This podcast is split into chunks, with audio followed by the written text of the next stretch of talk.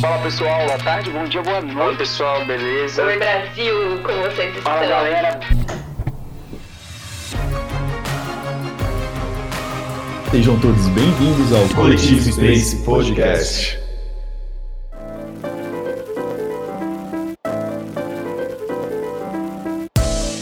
Olá, sejam todos bem-vindos ao nosso espaço onde ideias coletivas são propagadas e compartilhadas. No programa de hoje, contaremos com o nosso elenco fixo, Natália, Yuri e o nosso querido Neto. Ah, um detalhe. Eu estou fazendo essa introdução aqui sem as vozes do nosso elenco, porque na última gravação a gente ficou mais de duas horas gravando e infelizmente o pessoal precisou ir embora e conforme a agenda é muito apertada de todo mundo, a gente não conseguiu gravar a introdução. Mas fiquem tranquilos que o programa está inteiro. Hoje a gente vai falar, a gente vai ter um papo sobre as redes sociais, como elas apresentam diversas oportunidades para as marcas, sendo um espaço livre e possível conviver com um público-alvo, levando conteúdo relevante sobre produtos ou até mesmo sobre as próprias marcas. Entretanto, conteúdos de marcas tendem a receber menos engajamento que conteúdos criados por pessoas, e ainda corremos o risco de ser mal interpretados né, quando uma marca produz alguma coisa e o público não consegue entender. E é sobre isso que tentaremos conversar hoje. Seja bem-vindo ao nosso espaço de ideias. Vamos lá?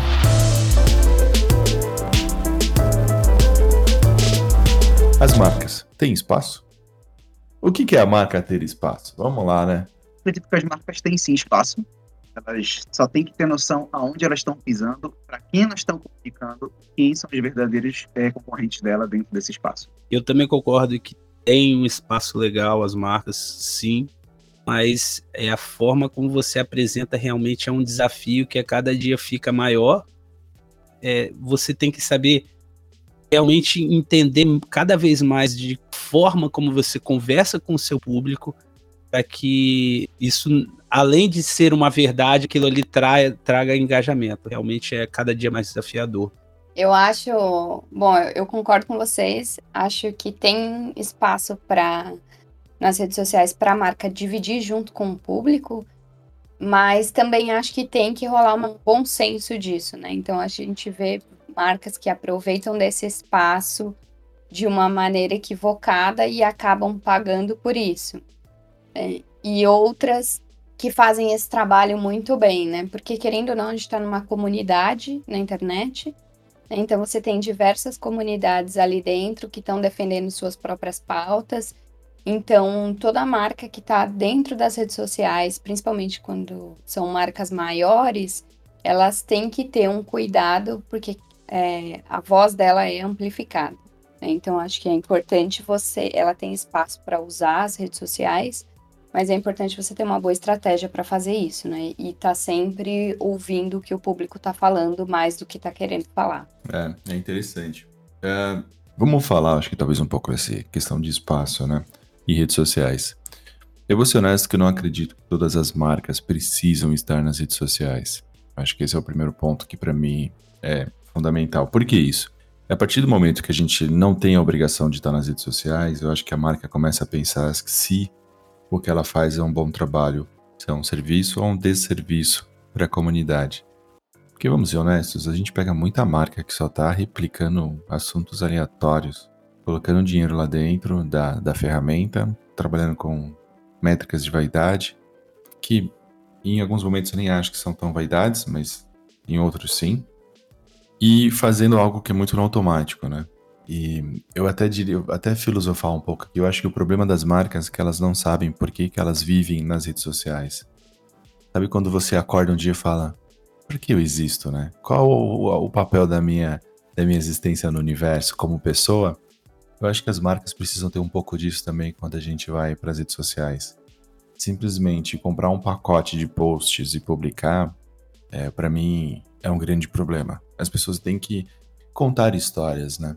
E, e é curioso que é, eu não quero agredir nem ofender ninguém, mas uma boa história contada vale muito, né? Uhum. Quando eu disse que eu não quero agredir ninguém, é porque, por exemplo, se você for pensar nas religiões, tem toda uma história muito bem contada e amarrada, né? Então tem as justificativas, o porquê, as origens, o enredo. É um storytelling completo quando você pensa nisso.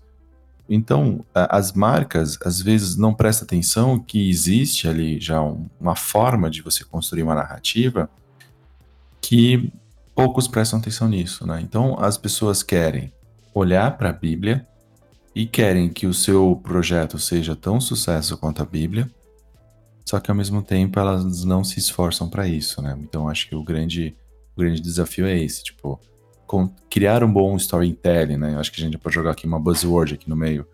Contar uma, um, um bom um bom storytelling onde que você prenda, que você atrai atenção, sabe? Então, acho que esse é o problema. E eu diria mais, eu diria que falta esforço. Esforço das marcas para construir uma parada realmente que seja foda. E tudo bem que se não, não for agora, sabe? Tipo, você começa engatinhando, mas você tá em busca disso. Acho que esse é um, é um ponto importante. Pegando um gancho nisso que você falou, das, nem todas as marcas precisam estar nas redes sociais, é, eu concordo bastante. Acho que você tem que ter esse bom senso de saber e usar isso, as redes sociais de forma estratégica. E um case que eu queria trazer é da Lush, que é uma marca que ela tem uma característica muito forte de ativismo, enfim, ela tem todo um é, valores muito bem estruturados e eles decidiram sair das redes sociais. Quando eles começaram a entender que eles construíram todo o histórico deles dentro das redes sociais sempre no orgânico. E quando eles começaram a entender que todo o trabalho que eles faziam alcançava só 6% da base deles, e para alcançar mais pessoas eles teriam que pagar, enfim, e eles começaram a conversar sobre isso, se era realmente estratégico para a marca estar lá ou não. Né? E por, acho que muito por um ativismo muito forte que eles têm, é, eles decidiram sair das redes sociais e mantém, eles conseguem manter as conversas ainda ativas nas redes sociais através de influenciadores, através de funcionários, enfim, da, dos fãs da marca. Então eles saíram das redes sociais, mas eles continuam vi, a Lush continua viva lá dentro das redes sociais, com assuntos rolando, sem precisar ter a presença dela em si lá dentro. Então acho que é uma estratégia muito legal, né? E bem interessante e desafiador para uma marca também falar: eu vou sair das redes sociais e vou usar de uma estratégia que eu continue viva lá dentro sem precisar estar duas coisas em relação a não estar presente. Eu acho que, me perdoem se eu estiver colocando errado, eu acho que nem todo segmento faz sentido numa rede social ou outra. Conheci um caso de uma empresa que o business deles, eles trabalhavam com limpeza dentro de navios. Os caras queriam ativar a rede social deles, o serviço deles. Então, não fazia muito sentido, entendeu? Fazia um storytelling da galera limpando navio. Imagina, Daniel, pode isso, professor? então, assim, é, às vezes é o pessoal, acho que às vezes forçam a barra para querer fechar um negócio ou outro, ou para querer fechar um, uma estratégia de publicidade, enfim. Eu, eu não curto muito isso. Então, acho que em algumas situações, é, você colocou uma situação é, diferente da que eu coloquei, mas nem sempre faz muito sentido, entendeu? Sim, eu acho que até aproveitando isso, é, o TikTok, que foi a última, a penúltima, né, rede social da moda, que agora a nova é a. Eu chamo ela de clube social, mas não é clube social, é Clubhouse. A última rede social foi o Clubhouse, mas antes dela teve o TikTok, que bombou muito na pandemia. E eles chegaram com uma pegada muito forte de não ter publicidade. Tudo bem, hoje tem publicidade na rede, mas a, a rede, ela criou um perfil, ela criou um hot site onde você entrava em contato com os produtores de conteúdo para que os produtores de conteúdo fizessem um, um conteúdo que fosse deles, mas que ao mesmo tempo pudesse conectar com a marca. Então, essa é uma das pegadas do TikTok que ele traz, né? Inclusive, é, é a pegada muito de vamos refletir aqui, né? Uma marca, eu sur, eu tô surgindo e aí eu tenho que angariar um volume grande de fãs, né, para minha base, e depois eu tenho que produzir um conteúdo gigante para engajamento, e às vezes eu posso ser simplesmente uma curadoria de conteúdo, onde eu vou pegar profissionais e produtores de conteúdo que fazem trabalhos excelentes e eu simplesmente vou captando essas produções, né? Ou a minha marca, ela acaba sendo pulverizada em outros cantos, que também é um ponto que a gente às vezes pode discutir, né? O TikTok veio muito com isso. O Clubhouse é, ainda não tem nenhum espaço pago, até onde eu sei, é, mas também eu já vejo, já estou vendo marcas querendo criar espaços para as marcas falarem. Tipo, e aí eu fico me perguntando, cara, mas são pessoas, né? Como é que uma marca vai falar? Né? Como é que uma marca vai chegar? Com exceção da Magazine Luiza, depois a gente vai falar ainda disso, que tem um, um, um avatar, né? Tem um influenciador virtual real, é, as outras marcas não têm. E aí, como é que vai fazer? É, acho que as marcas têm ainda espaço, mas as marcas ainda estão competindo com o seu público, né? Então, quando eu digo competir com o seu público, o que, que é mais interessante? Isso é uma coisa. Tem duas teorias que eu ouço há muitos anos, três, na verdade, que eu ouço há muitos anos e que elas se encaixam muito bem sobre essa questão de espaço. Primeiro, as marcas sempre vão brigar atenção com seus amigos e familiares. E vamos ser honestos, é, às vezes vê a foto ali do gatinho, vê a foto do, do da família do Yuri, né, ver o Sebastian, é mais divertido do que eu assistir uma publicidade de uma marca. Acho que esse é o primeiro ponto. Eu, eu, em algum momento, eu quero só curtir o que os meus amigos estão fazendo. Então as marcas estão competindo com isso.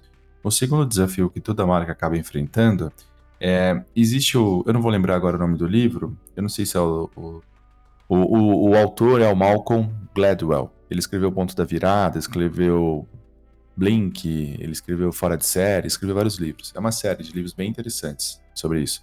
Ele, no livro ele diz que a gente não tem a capacidade de se relacionar com mais, acho que de 150 pessoas. Humanamente é impossível.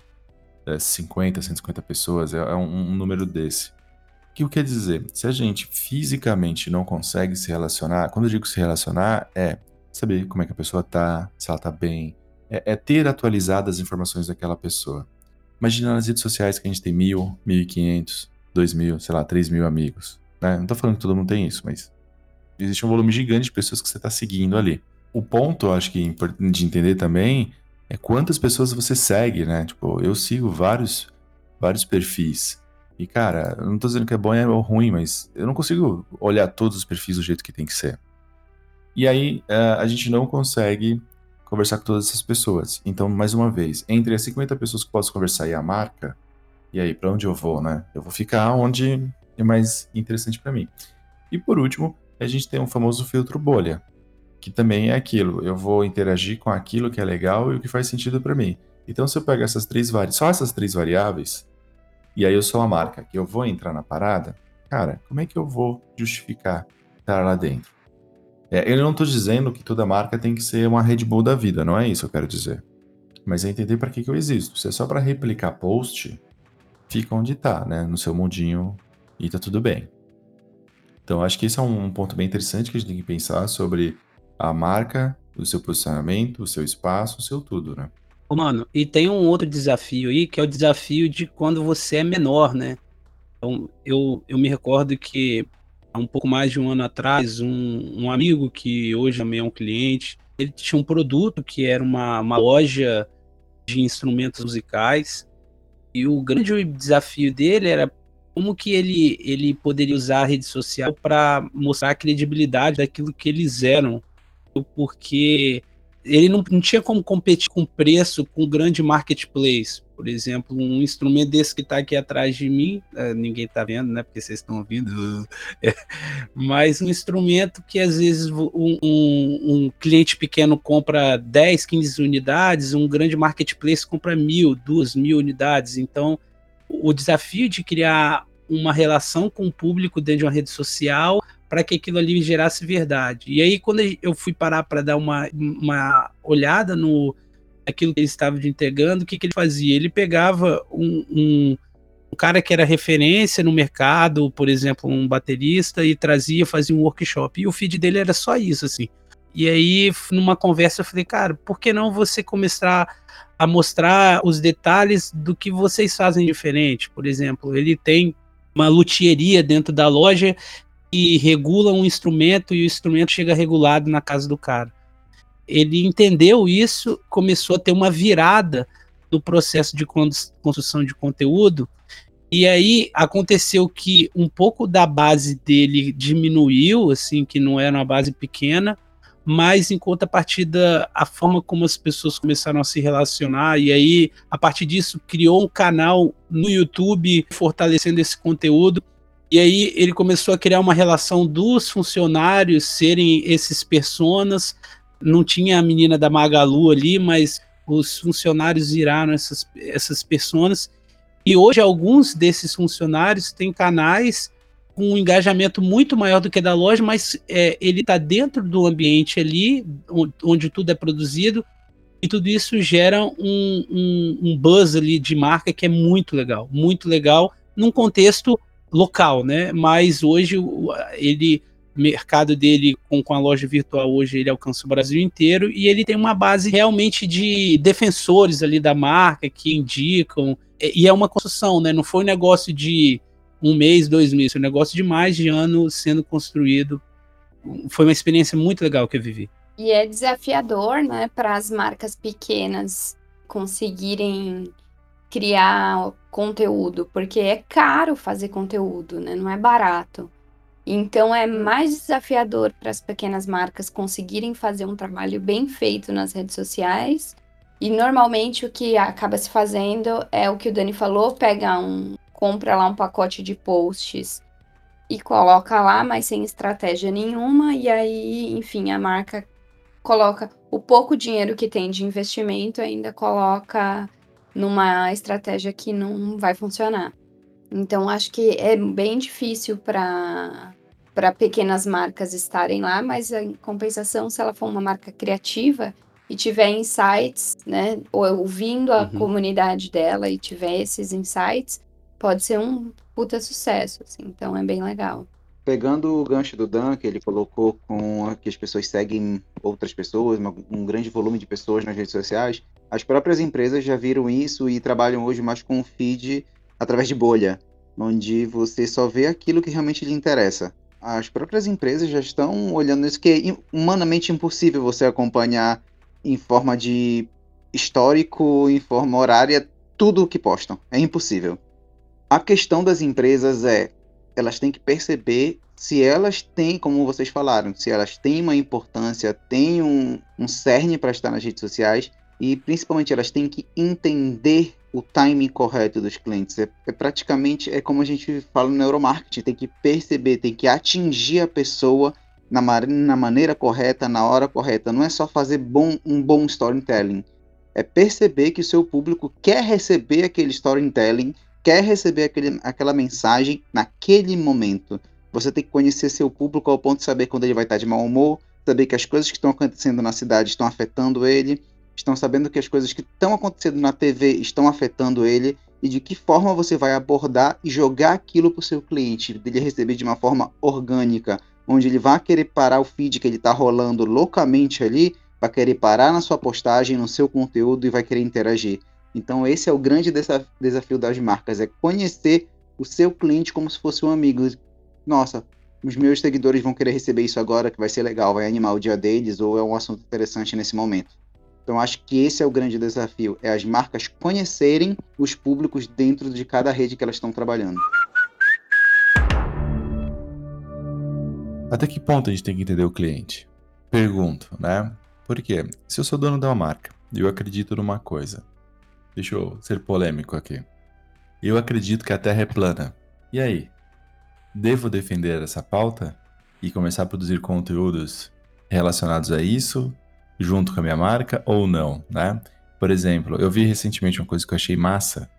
O Grupo Boticário, eles vão ajudar o Butantan, o Instituto Butantan, na construção de, um, de uma fábrica, se eu não me engano, que vai produzir o um insumo para vacina do, do Covid, né, da Coronavac. Pô, é legal, ela se posicionou e ela fez um comunicado dizendo que ela está apoiando. E aí você, a gente sabe que existe uma parcela da população que é negacionista que diz que vacina chinesa é do mal. E aí, da mesma, da mesma forma que eu trago a ideia do terraplanismo, como é que fica essa questão também da vacina, né, do, do ativismo e defender? Aí a gente tem Magazine Luiza apoiando a denúncia contra violência feminina, é, violência contra as mulheres. É, violência contra a mulher. O que, que vocês pensam sobre isso? Acho que a gente tem que separar um pouco o pensamento, né? Se eu tenho uma um dono que acredita em terraplanismo dentro da empresa, não é por isso que eu tenho que ficar falando nas redes sociais, né? Então acho que é importante a gente separar o que vai ser a sua opinião enquanto pessoa e a voz da sua empresa. Então, isso a gente vê muito em empresa menor, né? Normalmente acontece que é muito a característica do dono, então acho que pode correr esse risco. Mas quando a gente fala de marcas maiores apoiarem causas, eu acho que tem que ser coerente com os valores que essa marca tem já. Né? Então, acho que a gente vê trabalhos muito legais de empresas que se posicionam muito bem e defendem causas, e eu acho que são bem vistas pelo público. Então, se você for pegar a Avon, por exemplo, a Avon tem o seu valor, né, bem claro, de defender pautas de gênero, pautas contra racismo, enfim. Então, acho que tem marcas que se apropriam disso muito bem, mas é preciso ter cautela porque se você não quer defender uma bandeira ou uma, alguma causa, você precisa realmente fazer aquilo e não ser só um discurso nas redes sociais. Então, acho que o maior cuidado da marca é colocar isso em prática, ao invés só de ficar soltando post, é, fazer o ativismo, o famoso ativismo digital, né? Então, acho que se a marca ela quer se, ser ativista, ela tem que ser ativista no digital, mas também na vida real. Não, então, é, eu concordo em, em gênero, número e grau com a Nath.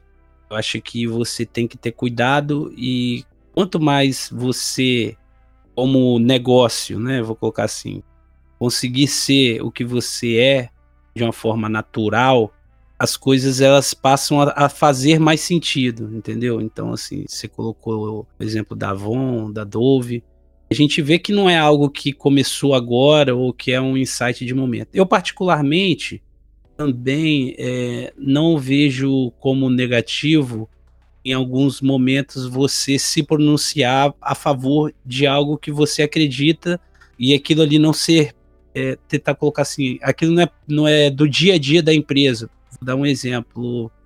Aquele momento que estava acontecendo um movimento em, rela em, relação ao Black Lives Matter lá nos Estados Unidos, eu vi algumas empresas fazerem ações pontuais em relação ao tema que eram verdades, mas assim, não, não, é, não fazia parte da pauta do dia a dia deles ali, mas eu achei bem bacana a forma como algumas empresas se posicionaram.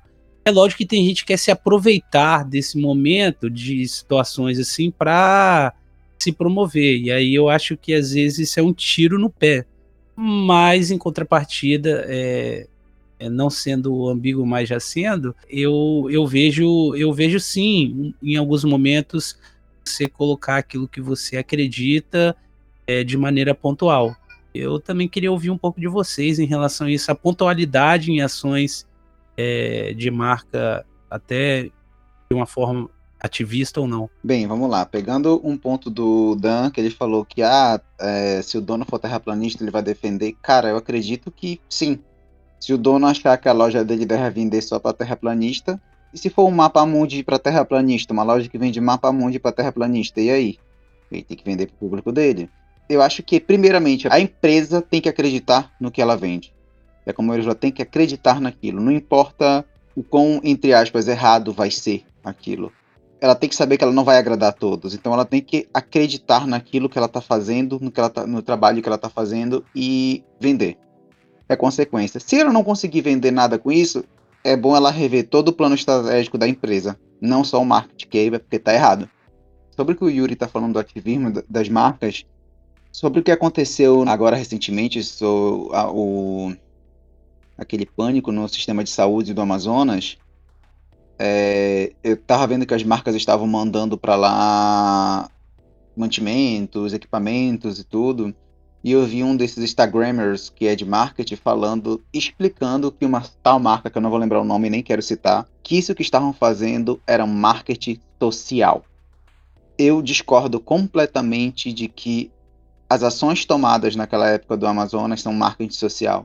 O marketing social ele é feito com benefícios à, entre aspas, sociedade, mas de uma forma contínua, com um programa contínuo e não uma forma oportunista, não levem a palavra no, no jeito pejorativo, onde você se aproveita de uma situação de caos e ajuda. Você não faz mais que a sua obrigação como empresa, mas isso não é um marketing social. Isso é apenas uma oportunidade de marketing. Marketing social é quando você tem projetos que você está constantemente financiando, onde você tem projetos que você tem no seu bairro, naquele perímetro da sua empresa, onde você está constantemente beneficiando pessoas, independente da situação que está acontecendo. Então, acho que tem muito essa confusão das marcas. As marcas pegam situações pontuais e acham que estão fazendo grande marketing social em cima disso. E não é. Você está como empresa humana, você não está fazendo mais que a sua obrigação. Mas você acredita que quando é, acontece algo pontual que você se posiciona, sempre a, a marca está se aproveitando de algo para se promover?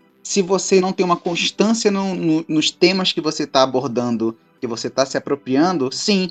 É, toda hora você acaba vendo que a marca ela fica pulando de galho em galho em cada tema, em cada oportunidade e ela defende tudo. Essa marca é muito boa e vamos canonizar essa marca aí. Liga pro Papa que essa marca aqui é santa porque ela apoia tudo. Mas não é assim, cara. Então é só oportunismo mesmo.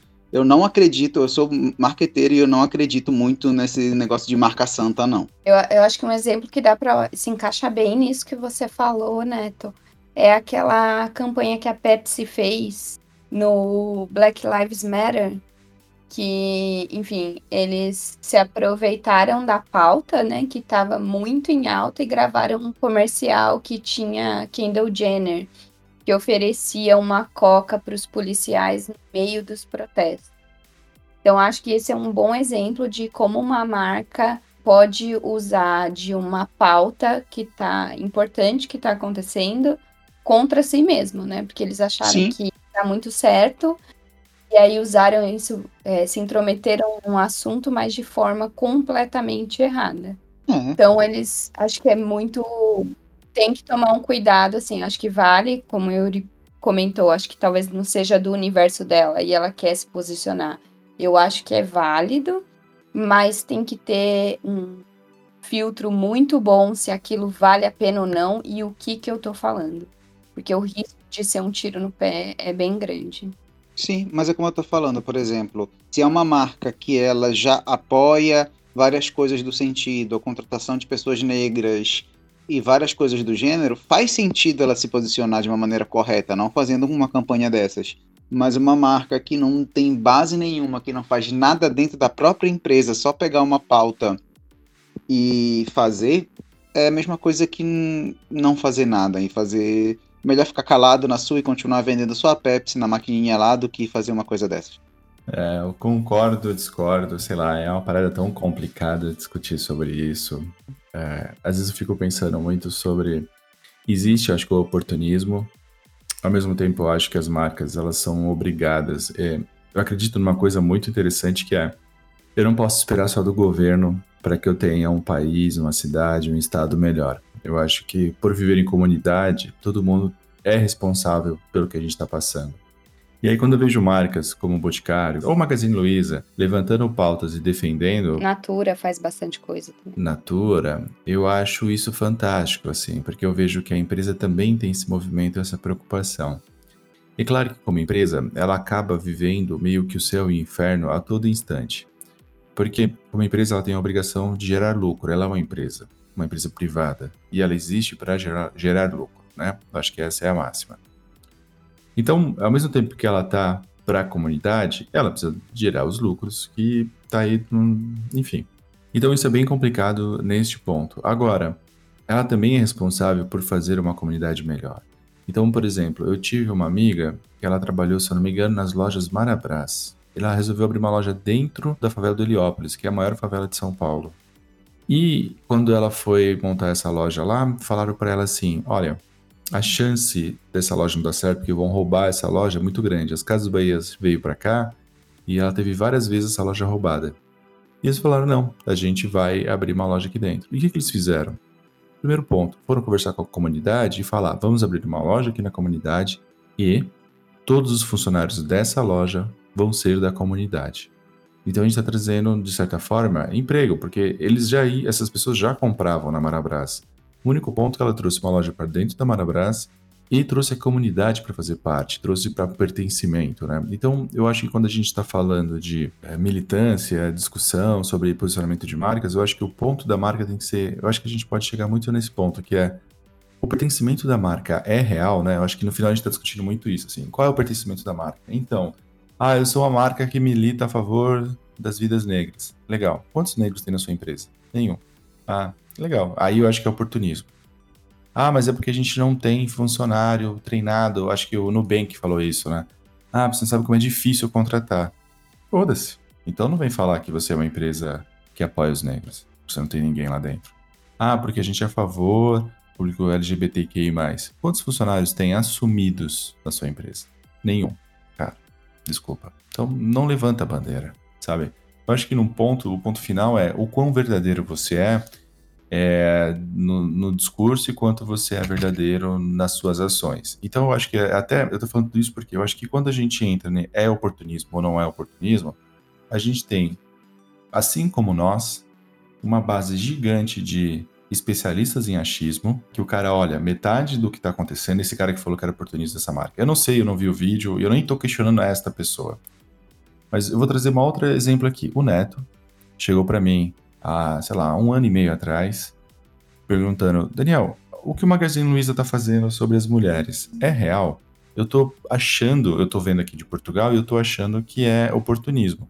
Foi, ele não disse que era e me perguntou e expôs a, a posição dele. Eu falei, Neto, a Trajano, Trajano, que é a, a, líder da empresa, é a maior defensora. Inclusive, ela perdeu uma funcionária por violência doméstica e depois que ela soube disso, na hora ela ligou é, foi atrás da família, foi resolver as questões pessoais da família e levantou uma bandeira gigante do tipo, cara, em briga de casal se mete a colher sim. Ele falou, cara, que legal, porque eu tô vendo só uma fresta da comunicação e eu tô achando que isso é oportunismo porque tá todo mundo falando disso.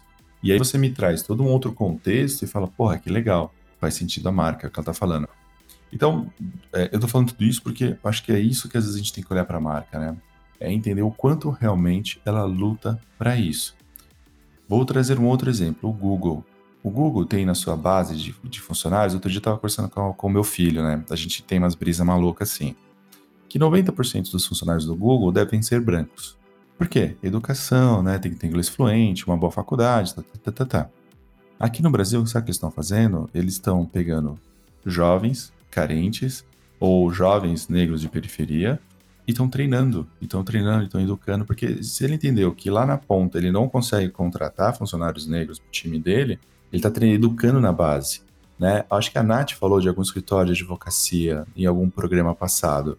Alguém falou de algum escritório de advocacia que, ao invés de pegar o aluno no último estágio, no último ano de faculdade, pega no primeiro ano, treina por dois anos esse funcionário e depois, na hora que realmente é para ele entrar, ele teve inglês, ele teve toda a preparação para poder competir de igual com os funcionários da, com outros garotos que vêm de classe rica. Né? Então, acho que é esse o ponto da, desse posicionamento das marcas.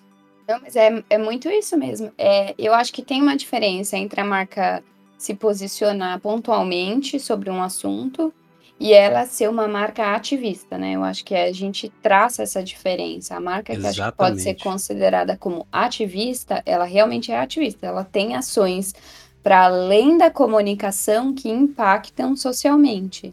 Então, acho isso muito legal. Agora, eu acho que marcas que se posicionam pontualmente pode se posicionar, claro que pode, que a gente está aí para isso, né? Para ouvir só que tem que ter uhum. bastante cautela em fazer isso para não fazer errado, né?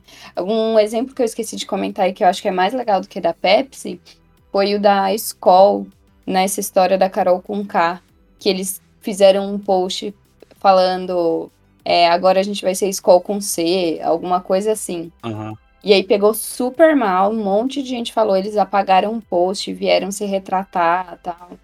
Então, eles se posicionaram, se em cima de um, uma discussão que estava rolando dentro da rede social, né, para não perder a oportunidade, mas foi um tiro no pé. Então, assim, se não tem a ver com você, se você não está pronto para falar aquilo, fica quietinho, né? Fica quietinho que é melhor. É, o, o, o pessoal, o que, o que eu quis colocar é só o fato de que colocar o que você acredita pontualmente não é ruim. Vou, vou dar um exemplo. Eu tenho um cliente aqui que é uma das maiores indústrias do Brasil e eles têm muitas mulheres no, no contexto até fabril, que não é algo muito normal, entendeu? Mas é, eles, como a Nath falou, eles não são ativistas de, de ficar expondo isso porque eles faz parte do natural. Não sei se é essa a melhor palavra, mas faz parte do dia a dia deles. Enfim. Mas, por exemplo, dia 8 agora vai ter todo um movimento em relação ao Dia Internacional da Mulher. Muito bonito. Vão, vão levar, por exemplo, massagistas para fazer massagens na mulher. Vai ter uma vai ter uma oradora mulher que vai estar tá fazendo um discurso para toda a indústria no começo do dia. E com certeza eles vão estar tá compartilhando parte disso nos canais deles. E aí eu não ver, não consigo ver algo como um tiro no pé, vou botar assim, apesar de eles não serem ativistas em relação ao, ao, movimento feminista, não sei se é essa a melhor palavra ou melhor, mas enfim, eu, eu vejo verdade e eu vejo o lado positivo desse tipo de ação pontual também, entendeu? Sim, total. Não, eu entendo. Eu, eu, eu entendo e eu nem acho que é, não seja verdadeiro. É, é só um ponto de discussão de, cara, se você não faz por onde, se você não contrata pessoas, se você não tem isso no seu time, não faz sentido. Da mesma forma assim, pô, Verdade. ele tem funcionárias, ele tem funcionários da empresa, pô, que da hora, que legal. Mas como é que é a relação da liderança? Existe casos de assediadores e, nada aconteceu? Aí, é, é esse é o ponto, assim. Eu tenho pessoas trabalhando na minha empresa que são, sei lá, 70% mulheres. Porra, legal, bacana. Mas a liderança é formada 100% por homens e homens assediadores. Isso se torna um problema. Sim. E aí o ponto também muito importante é, cara, que nem todo mundo tem que militar, sabe? Eu acho que esse também tá tudo bem se também não querer militar. Eu acho que é, é esse o, o, ponto das marcas. Cara, eu não vou limitar, militar. E ok, tudo bem, é o seu posicionamento e a gente tem que respeitar, da mesma forma como a história da escola, que aí eu acho que esse é um ponto até que eu ia trazer também, que Cara, a Carol com K foi uma pessoa apedrejada quando ela saiu do Big Brother lá no passado. E, cara, a gente não tem que agora cancelar e acabar com a vida dela porque ela fez merda, entendeu? Acho que também a gente precisa, em alguns pontos, olhar. Ela não matou ninguém, ela não, tipo, não esfaqueou, ela fez uma coisa muito errada e, e, e para mim, até ela precisa de ajuda psicológica, não só o cara que ela agrediu lá psicologicamente, mas ela também pela postura, talvez é uma defesa dela. Não, não tô passando pano, tá? Eu nem gosto, também não gosto dela mais. Tá passando pano sim. eu já não gostava muito antes, tipo. Eu conhecia, sabe aquilo, tipo, a pessoa conhece, conhece a música, fala, puta, que legal, uma artista negra rolando aí, fazendo um trabalho legal. Mas era isso. Ah, pô, vai ter o show, o show dela, vamos? Ah, não, tô de boa, sabe? É, eu acho que é esse, esse é, o, é, o, ponto, assim. Então, a gente também tem que começar a olhar para as marcas e falar assim, pô, marca, eu acho que você errou aqui. Tá, mas a Skoll, que errou porque colocou Skoll com, com C em vez de com K, ela também transformou duas fábricas lá, a Ambev transformou várias fábricas em fábricas produtoras de álcool e distribuiu para os hospitais. Então, você está falando para mim que o trabalho que ela fez de pegar a fábrica e produzir álcool e distribuir para todos os hospitais e afins é menos importante do que ela fazer uma piada num contexto que tá todo mundo rejeitando uma pessoa, entendeu? Eu acho que a gente também, às vezes. E, e, e é na nossa bolha, né? A nossa bolha da publicidade aqui também. Tem, então, eu acho que tem todo esse contexto também que às vezes a gente precisa começar a olhar e entender que a, o mundo é muito maior do que o nosso umbigo, né? Quando eu digo o nosso umbigo, tipo, ah, nossa, a minha bolha tá revoltada com isso. E também olhar para as marcas e entender, cara, Olha quanto trabalho foda que ela tá produzindo, né? Tipo, falando de ativismo aqui.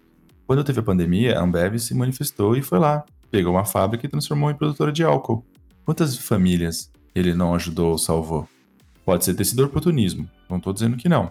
E que fosse oportunismo, olha que interessante. Toda empresa hoje que apoia a vacinação, que ajuda a produzir álcool, máscaras e o caramba 4 para a pandemia, ela tem interesse próprio, porque é a economia voltando a circular o mais rápido possível. Então, tipo, eu nem sei se é oportunismo, é só olhando para o mercado. Eu preciso ter a economia aberta de novo. Eu preciso acabar com os lockdown, lockdowns, entendeu? Então, acho que quando a gente vai para ativismo, acho que a gente esbarra também nessa questão. Tem questões econômicas.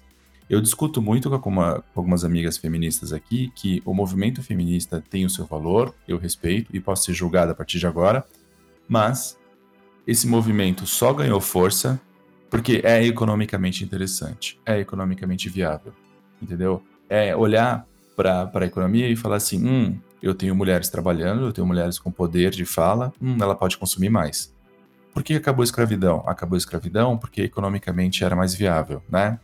Principalmente no Brasil, lá você tem a Inglaterra fazendo pressão para o Brasil, aí o Brasil tem que abrir mão da escravidão. Porque se não fosse economicamente viável, estaria tudo do mesmo jeito. Então, no final, quando as marcas se posicionam, e eu não estou dizendo que é certo e errado aqui, tá? Eu só estou trazendo o que acaba acontecendo no mundo. Então, quando a gente tem uma marca se posicionando sobre algum ponto, também é uma questão comercial. Não é só uma questão tipo, ah, é porque eu milito, porque eu sou a favor. Entendeu? Sim, ela se manifesta porque economicamente é viável para ela e, e, a lacração em alguns momentos também é importante, porque ela vai faturar mais com esse mercado. Mas eu acho que ela também pode faturar menos com isso. Então depende, acho que nessa linha do cancelamento que a gente tem, que está vivendo, é difícil você conseguir medir. Por isso que eu acho que você tem que ser muito cirúrgico nas suas ações. Né? Porque eu não vou. A pauta feminista defende mais do que só mulheres, né? A gente está defendendo a igualdade de gênero. Então, se eu tenho uma, eu vou defender essa pauta, eu não vou defender só mulheres. Eu vou defender todas as pautas que dentro desse grupo que esse grupo carrega. Né? Então vai além de só uma coisa, uma um assunto, né? A gente vai abordar outros. E também, é, se você faz isso sem contexto nenhum, vai ser um tiro no pé, não tem como. Né? Agora você pode acertar também, enfim. Acho que é a questão do economicamente viável, acho que a gente pode discutir isso, mas vai ficar para outro programa, mas ainda vamos falar disso. É, e, e entenda, Nath, que eu não estou dizendo que, que eu não estou reduzindo o feminismo, coisa do tipo. Eu, a importância, é, obrigado. Eu, eu apoio e concordo e aprendo diariamente, certo? Aprendo diariamente, com, inclusive com uma mulher feminista e tenho é, crescido. O Neto, o Yuri aí, por exemplo, cara, são três mulheres em casa a importância do feminismo. É, eu estou dizendo isso porque eu acho que para o homem ainda tem outras questões que a gente tem que discutir isso, como o, o machismo tóxico, né? A gente, eu acho que a gente não tem masculinidade tóxica. Masculinidade tóxica. Eu acho que a gente já tem outros pontos para discutir que são tão agressivos quanto. Então tem feminismo, masculinidade tóxica, tem um monte de coisa, mas eu acho que não é esse o ponto, né? É, voltando para as marcas aqui, eu acho que é, é, isso que a gente tem que entender, certo? Tipo, quando a gente olha para o feminismo e a gente vai falar, porra, a gente tem um monte de gente trabalhando aqui, que legal, bacana. Agora, como é que são esses líderes? Esses são líderes que são assediadores, e aí a empresa vai lá é, e faz uma campanha, olha que legal, a gente apoia isso e aquilo tudo mais. Só que por detrás, você tem a todo instante assédio acontecendo. Então, eu acho que esse é o ponto. E eu nem estou dizendo que a empresa do, do o Yuri comentou, está acontecendo isso. Acho que é uma empresa séria, acho que dá respeito e tudo mais, mas esse é o ponto, né? É, é, levantar essas bandeiras e discutir. E aí, assim, aonde ele pode perder? Quando ele assume a bandeira errada. Uhum. Onde eu quero dizer que é assumir bandeira errada? Madeira, para mim, se fudeu, lindo. Eu nunca mais coloco o pé lá. Quando alguém fala assim, Madeiro tem o melhor hambúrguer, eu falo, hum, não sei, hein? Já experimentou tal lugar? E tal lugar? Cara, eu acho que você tá pagando muito por pouca coisa. Aí o cara dá um susto assim. E antes eu não falava nada e agora eu milito contra. Por quê? Posicionamento do dono. Eu sei que o dono é assim e eu não quero compactar. Mesma coisa com a van. Não compro na van, compra em qualquer outra loja, mas não compra na van. Não financia uh, o gabinete do ódio. Sim, mas foi aquilo que eu falei para vocês, que eles têm a posição deles e eles continuam vendendo. Infelizmente, infelizmente, mas continuam vendendo porque tem um público que compra isso. Querendo ou não, eles estão passando a verdade deles, né? E tem alguém que compra isso. Por isso que eu falei, cara, se você for terraplanista e quer, vend... e quer fazer conteúdo disso, tu vai ter público. Cara, olha, a gente teve um sucesso, um fenômeno do terraplanismo que foi o Xandão, que fazia live é, super engraçadas, falando besteira, e um monte de terraplanista seguia ele e o cara ganhou muito dinheiro para você ver, cara. É, passa a sua verdade, por mais que a sua verdade seja completamente idiota, alguém vai comprar essa verdade. É, mas eu acho que é isso, assim, tipo, as, as marcas têm a possibilidade de trabalhar, de assumir, eu acho que é algum posicionamento sobre o que está acontecendo. Eu acho que as marcas também podem pensar muito nos influenciadores que elas querem contratar e trabalhar, acho que até um ponto que eu estava conversando em off com, com o Neto, porque também tem esse ponto, tipo, do, do influenciador em algum momento ele está falando de algo específico e de repente ele vira um terraplanista. E aí para a marca também é complicado isso, porque ela faz todo um trabalho de, de, de, comunicação, de entendimento de público. Na verdade, às vezes a marca não olha nem para o influenciador, na verdade a marca olha para a cobertura do público que aquele influenciador alcança, né? Se se encaixa, ele acaba contratando e não leva muito em consideração quem é a pessoa. Por exemplo, quando você pega Pugliese, quando você pega essa galera, muito no público que eu quero impactar e não necessariamente se eu quero me associar àquela pessoa, né? Imagino eu que marcas não queiram isso. E aí a pessoa faz uma besteira, como fez uma festa, enfim. Eu acho que isso também é um desafio muito grande para as marcas. E é um trabalho, é um trabalho gritante, gigante, porque você contrata a pessoa porque ela tá no hype, e aí você paga a fortuna da pessoa, e depende do hype a pessoa vai pro, pro caos. E isso é um desafio também para as marcas, porque quando ela assume que ela não vai produzir conteúdo, ela simplesmente vai ser, ser uma curadoria, como fazer isso também, né? Às vezes o influenciador é até uma fake news ou alguma coisa e a marca já tem que pular fora do barco, mesmo se a pessoa não fez nada. Ou não foi algo tão grave, isso é aquele barulho do momento e aí tem um, uma galerinha de uma bolha que fica marcando a marca para cancelar ela e ela perder dinheiro. Então é, um, é um, uma situação hoje em dia muito complicada das marcas deixarem completamente a, é aquele negócio inverso. Joga a, o produto, a marca na mão do influenciador na verdade a marca tem que pegar o influenciador e fazer ela trabalhar para ele, mas o que eu vejo mais é o contrário. A marca pega, manda tudo, olha, faz do teu jeito, faz aí, é isso, porque como tu falou, só olha para o alcance, teu público, não olha para a forma de comunicação, não olha a forma como ela trata o público, N coisas. Ixi, no, até no programa passado a gente falou de games, várias coisas acontecendo no mundo dos games, de marca patrocinando cara que é super escroto com o público, trata mal, é, até do lado das mulheres que tratam mal alguns homens que, que seguem elas e vice-versa. Então tem que parar de olhar para a cobertura. É aquela, você olha para a cobertura do bolo, o bolo tá lindo, mas quando você vai comer o bolo, ele tá horrível por dentro. Então tem que tomar esse cuidado. Eu particularmente tenho boas experiências com micro influenciadores e experiências mais ou menos com influenciadores mais mega famosos, assim. Então, é, as boas experiências que eu realmente vivi, e aí é uma vivência mais minha, tá? Com os meus clientes, em relação a ações de micro-influenciadores, e realmente faz, para mim, um pouco mais sentido. Mas, em contrapartida, eu também gosto da, da pessoa, da figura de uma pessoa que, que leva o nome da marca, mas eu concordo com o Neto que é, você tem que ter um equilíbrio ali para isso não virar uma, uma faca de dois gumes, né? Porque você está exposto a quem a pessoa é. Então, assim, eu gosto e tenho realmente boas experiências com o micro influenciador, mas, é, enfim, tenho. Eu também. Eu acho que dá para, eu acho que dá para gravar um episódio inteiro só falando disso aí. Acho... Olha a pauta aí, gente.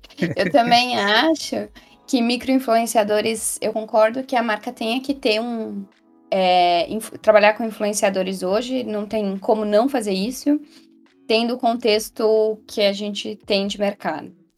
Mas é difícil mesmo, eu acho que pode sim ser um problema, até quando você não trabalha mais com aquele influenciador. Então, o caso da Carol com K foi é um exemplo disso que a Avon te, teve que veio a, veio a público se posicionar, porque a Carol com K estrelou campanhas deles de 2017 até 2019, se eu não me engano, mas não estava mais. É, não era mais a garota propaganda da marca. Mas como foi por muito tempo, a Avon, com toda a polêmica, veio e se posicionou é, e trouxe o, até o Lucas para falar, mas falou muito sobre o cancelamento também, sobre as agressões que foram feitas para Carol Conká. Então, resvalou na marca, né, um influenciador que já nem trabalha mais com ela, né? Então, é difícil, mas é o risco que corre, né? Certeza. Pois é.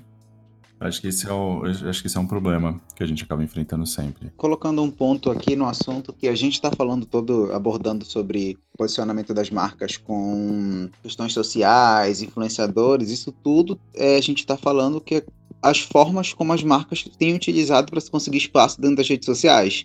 Elas vão buscando formas de se aproximar do público, formas de chamar a atenção, e nisso elas usam em estratégias e várias medidas, como influenciadores, como fazer campanhas sociais. Então a gente está englobando todas as, todas as não, mas algumas possíveis estratégias que as marcas podem utilizar para estar tá no meio da ganhar um pouquinho mais esse espaço nas redes. É, mas é, é isso. E eu acho que no final o grande desafio das marcas é entender em que momento elas devem militar ou não, quais causas talvez elas devam comprar. Eu, eu ouvi uma frase que, na verdade, é de um cara de direita que. Enfim. Nossa, Dani, você mudou tanto, você mudou tanto, Dan. Meu Deus do é, céu. Não, mas eu, eu, achei uma frase dele que eu achei que eu gostei, que é escolha quais guerras você vai enfrentar. Porque ele estava justamente dizendo, acho que do Daniel Silveira, porque ninguém tá apoiando ele, né? Que ele ficou preso, tá uhum. preso, não sei. Ou esse programa for no ar, não sei mais se ele tá preso ainda. Mas que a galera falou assim, pô, mas por que, que ele fez isso? Pô, gente, a gente tem que escolher as guerras, gente, as lutas que a gente vai enfrentar, né? Algumas a gente tem que abrir mão. E eu acho que para as marcas também, né? As marcas não tem que estar em todo momento, em todo hype. Às vezes, Sim. cara, passa, deixa passar, foi, não é esse momento, tipo, ah, a escola, pô, fez um trabalho fantástico, distribuição, apoio, suporte, e de repente, num deslize, cagou tudo, né? E podia passar, podia passar, tipo, é, ele, ele, podia ter sido até melhor, né? Ele podia ter dito, cara, vamos, vamos, vamos abrir uma roda, né? Já que é uma cerveja redonda, vamos abrir uma roda sobre é, violência. Como é que, é que ela fez? Violência mental, não. Violência psicológica. É, violência psicológica. Abuso vamos, psicológico. Vamos abrir uma roda aqui. Vamos, vamos abrir uma roda sobre abuso psicológico? Vamos discutir sobre isso, ao invés de simplesmente escrotizar quem já é escroto, sabe? Pois é. é. Não, eu fico pensando no social media que fez isso, né? Porque assim, nossa. é aquilo, a agência foi lá, fez, nossa, super oportunidade. Aí o marketing veio cagando na cabeça deles, assim, tipo, vocês estão loucos? Porque eles fizeram um post justamente falando sobre isso depois, que é, a, brinca a escola era zoeira, mas a zoeira só era engraçada quando todo mundo ri. Eu fiquei imaginando do caos que deve ter sido isso internamente, né, do diretor de marketing, VP, CEO, olhando e falando, que porra é essa? Né? E aí vindo uma retratação. Então, vai se aproveitar? Às vezes é melhor ficar quietinho mesmo, igual o Dani falou, tipo, deixa passar essa, não precisa falar é, nada. Pô, eu acho que aquela frase que a gente tinha quando a gente era jovem, a gente perde o amigo, mas não perde a piada, eu acho que ela tá muito ultrapassada, sabe? Eu acho que às vezes a gente vai perder a piada sim, porque é importante a gente manter as pessoas. às vezes também, às vezes também a gente precisa perder os amigos, né? Porque tem, cada mala que porra, meu. São essas pessoas que fazem ser quem você é. Entendeu? É. Eu termino com essa frase. Olha esse encerramento. Eu quero falar uma coisa, uma marca que eu admiro muito e que acho que faz coisas muito legais é a Ben Jerry's. E eles fizeram um podcast com seis episódios no, na época do Black Lives Matter para contar sobre a história do racismo estrutural nos Estados Unidos. Então foi muito Nossa, legal. muito legal. E eles são, eles são muito ativistas, é uma marca que realmente é ativista porque ela tem ações de impacto na sociedade, né? E também defende essas bandeiras na sua comunicação. Então, assim, é uma marca que eu recomendo e amo de paixão, assim, Ben Jerry's é muito massa. Bacana. Bom, acho que com isso a gente tem o nosso fim do nosso programa e a gente pode ir para as nossas considerações finais. Estou correto? Bom, acho que a minha consideração final é a gente tem espaço para as marcas, sim, é, nas redes sociais, mas é preciso usar o do bom senso para ocupar esse espaço. Meu achismo final é que as marcas têm que avaliar bem aonde estão pisando e aonde estão postando, principalmente. E é como vocês falaram, será que eu preciso realmente lutar tudo? Será que eu preciso brigar por tudo? Será que eu preciso me posicionar para tudo? Acredito que não, querido. Às vezes você só ficar calado tá sendo o maior poeta do mundo. Eu, você me deu uma ideia, vou criar um perfil do po- maior poeta do mundo. Só posts sem nada. Só preto. Só, Só só- uma tela preta assim. eu vou criar, já vou até anotar aqui, maior poeta do mundo. Por favor. Nossa, se- cada episódio tem várias ideias, né? Que porra. É, o, a mensagem que eu deixo no final é reflita muito bem quem são seus clientes e o que realmente eles precisam ouvir, sabe? Às vezes a gente. E, ah, eu acho que uma coisa legal é o ótimo é inimigo do bom. Eu também acho que isso também é importante. Porque as pessoas às vezes se preocupam tanto com, com a qualidade visual ou afins, ou então tem um grande produtor de conteúdo, e às vezes só mostrar como você prepara aquele produto, como você faz, também atende, né? É, é realmente entender o seguinte: o que é importante para o meu cliente? Acho que essa é a frase mais importante que eu deixo para vocês. É importante? Compartilha. Se não é importante, guarda para vocês. E a gente entra para aquele quadro que a gente ainda não tem o nome, a gente não sabe quando a gente vai ter esse nome, que é as nossas sugestões para o final de semana, para a semana, afins. Bom, vou começar por mim dessa vez, é, sei, já sou o último. A dica que eu vou dar, na verdade, é uma dica que a gente já recebeu aqui, que é, é House of Cards. Eu vou falar que eu tô chocado, tô gostando muito da série. Alguém deu aqui essa dica e eu gostei muito, tô assistindo um episódio por dia e tenho me divertido muito e pensado, nossa, é muito Brasil, né? E a outra, e a outra série também é Expresso do Amanhã. Oh, você sabia que o roteirista do House of Cards falou que nem ele seria capaz de escrever uma série tão boa quanto o Brasil, o governo brasileiro. Caraca. Pois é, né? Esse é o nível que chegamos a nível Brasil, quando eu tava no auge lá, House of Cards, todo mundo falando sobre isso. E aí ele falou que ele não seria capaz de escrever um, Algo tão, uma, tão bom quanto o algo Brasil. tão bom quanto é o Brasil.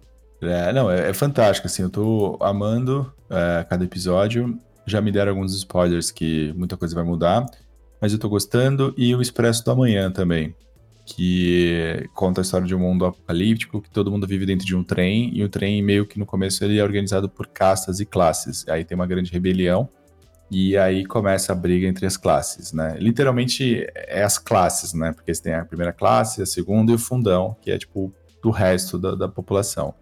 É bem legal. Eu, eu recomendo também assistir. Algumas cenas são pesadas, mas é bom, é bom. Nath?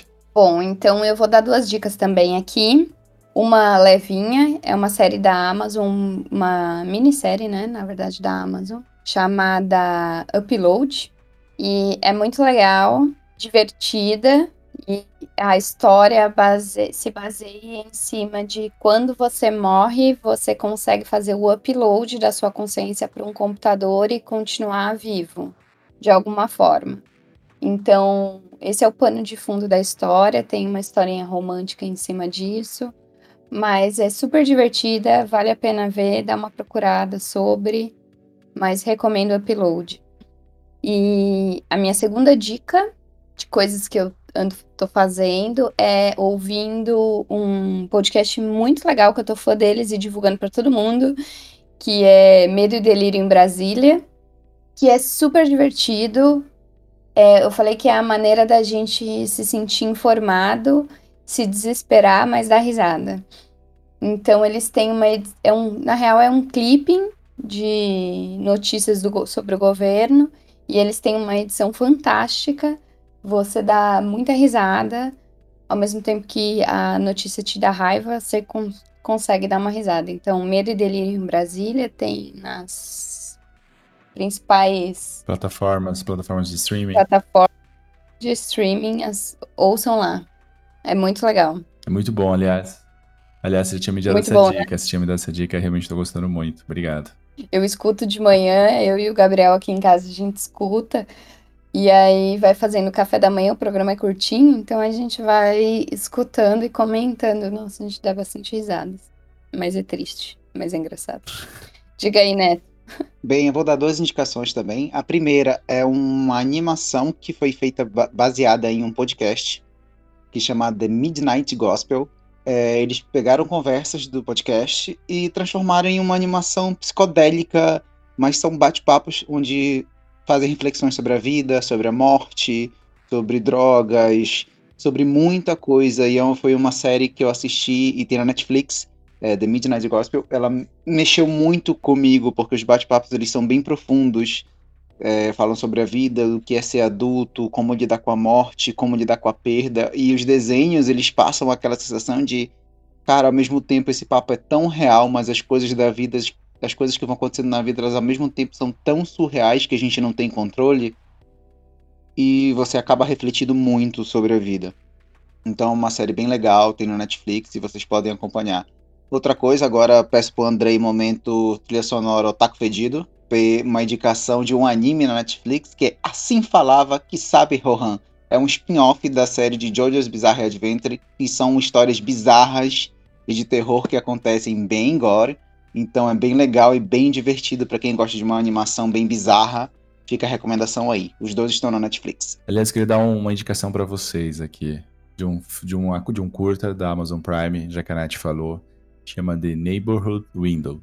Mas é a história de uma família que fica olhando para os vizinhos e desejando a vida deles. E o final é muito louco. É sensacional o final desse. É um curta de 20, 20 minutos. Eu quero muito ver, tô super curiosa. O, o, assim, o que dá para contar? O que dá para contar é um casal que tem acho que duas ou três filhas e na frente mora um casal sem filhos. E aí o casal da frente da festa, o casal da frente. De repente tem um plot twist no meio do caminho, e você fala, caralho, que foda, que pesado. E o final, cara, dá vontade de se abraçar todo mundo, sabe? É, e eu acho que é muito legal a gente olhar, assistir esse vídeo neste momento de pandemia. É um tapa na cara. Tem na, no YouTube. Ontem eu tava assistindo uns curtas no YouTube. E, e aí eu vi que tem. Chama Neighborhood Window. Depois eu mando o link. É bem legal. Foi indicação da Carol aqui de casa. Mas não é da Amazon também? Tem na Amazon, tem na Amazon Prime, mas eu vi que tinha no YouTube, porque como são curtas, eu não sei se existe uma exclusividade da Amazon, entendeu? Enfim, super recomendo, é legal, é gostoso e um tapa na cara da, do que a gente vive. Galera, temos um programa então. Gente, obrigado, um ótimo dia a todos. Valeu, obrigado galera. Também, gente. Beijo.